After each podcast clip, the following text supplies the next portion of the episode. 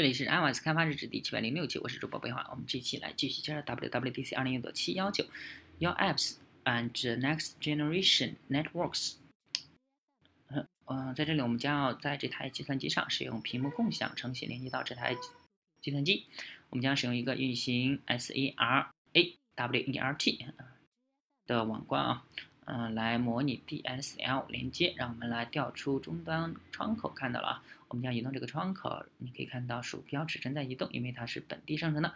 实实际的图形更新是由远程计算机生成的。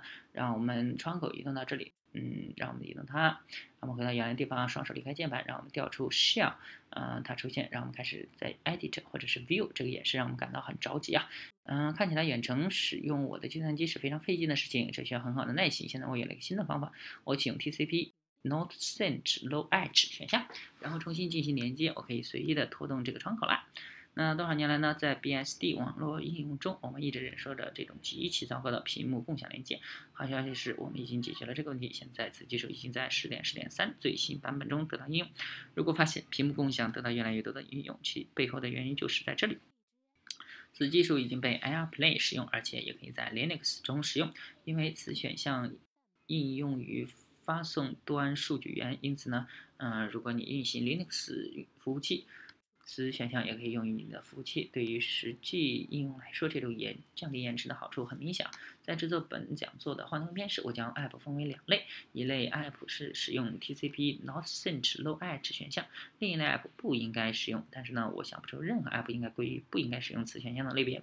每次我们想呢，呃，想到哪些传统应用可能不需要使用此选项。如文件传输，我们发现你们曾经有这样的经历：你们想要取消文件传输，你按下 Ctrl C，嗯，但是大约三十秒的时间才能取消，这是因为程序将所有的数据过量载入内核，而必须等待数据被清空。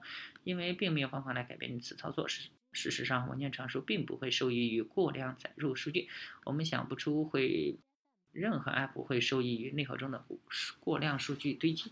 在认识到这种情况后，我们决定在下一个版本中使用更高层次的 Sub。嗯，就是 SU URL Session 和 CF Network API 自动为所有的连接启动此选项。为了更以最有效的利用它，需要做的事情是，当 socket 变为可写入状态时，在看到 E W O U L D block 错误码之前，不需要循环写入大量的数据，只需要写入合适大小的数据块，然后等待。被告知可以写入更多数据块，这样如果用户改变主意，或者是网络环境发生变化，下次 socket 将变为可写入状态时呢，又可以做出名字的决定。你可以既进生成数据啊，根据当前的信息，而不是五或者十秒前的信息生成最新的数据。现在进入本讲座的最后一部分啊，让我们来窥探一项名为 TCP Fast Open 的全新技术。传统 TCP 的工作原理是这样的：我们通过发送消息和应获得应答，设置 TCP 连接，然后我们第二次发送消息和获得应答，以发送消请求和获得响应。TCP Fast Open 将连接设置与数据交换合成一个数据包交换，所有的 App 不会默认启用此选项，而呃这是有原因的，你需要在注意这个警告信息说明。呃，提示说此功能对于密等数据来说是安全的。我将解释这其中的含义。当你使用 TFO 操作时，握手与数据组合在一起，服务器将收到服消息，服务器做出反应，发送响应信息。然后你关闭连接，Internet 工作模式并不保证不会重复发发送数据包。嗯，Internet 成功得得益于啊其非常简单的工作模式，即呃快速。低成本的发送数据包啊，你不需要考虑呃这个数据包的发送顺序，不需要担心数据包是否损坏或者是丢失，或者是呃重复发送数据包，只需要实现快速和低成本就可以了。终端系统非常智能化，啊能够适应这种网络模型。重复发送数据包的原因是多多是有多个方面的。